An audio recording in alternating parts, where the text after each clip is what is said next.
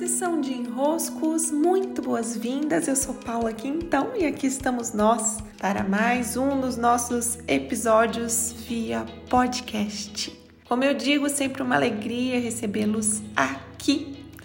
Esses dias é tempo de gravação do meu novo curso, o Peso, e então já está com tudo preparado aqui, meu estúdio de gravação já está tudo no eixo e vi gravar esse podcast é também parte dos meus das minhas rotinas diárias, cada vez mais enraizado. Fico muito feliz. Eu tô aqui com uma pergunta, é ela que eu gostaria de explorar no podcast de hoje.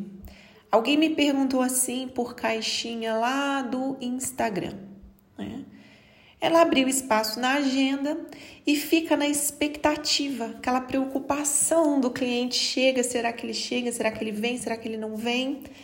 Pois bem, eu vou contar para vocês um pouquinho da dinâmica que acontece quando nós abrimos espaço na agenda ou mesmo, né, abrimos espaço para receber um certo número de inscrições para um curso, um certo número de pessoas que vão ocupar nossas entregas diárias. O que que acontece? É, a entrega ao outro, ela é uma consequência de estarmos num movimento de quem estende a mão e entrega. Não é você ali meio que esperando o cliente que vai fazer ele chegar. Tá? Pelo contrário, vocês já tiveram a experiência de entrar numa farmácia e todos os vendedores estão lá no balcão olhando para você. Tipo assim, o caminho tá aberto para você entrar, estão todos à sua disposição, você entra e dá aquela sensação de não é só constrangimento, é como uma pressão sobre o cliente. É, ou então você entra numa loja de departamento, todos estão lá te olhando, te perguntando o que, que você gostaria, o que, que você gostaria. O cliente, quando ele se sente também tão esperado assim, ele sente uma pressão, ele sente um peso. É quase como se não tivesse acontecendo nada e quando ele chega começam a acontecer as coisas. E isso não é bom. Estou dando esses exemplos para tentar ilustrar o que acontece no plano sutil quando nós sentamos a bunda na cadeira, olhamos nossa agenda toda liberada e começamos. Cadê o cliente que vai ocupar aqui? Aí vem um, é, mostra um pedacinho assim de um oizinho pela porta, você já Vem aqui, senta aqui que eu quero te atender. Senta aqui que eu tenho espaço vago para você.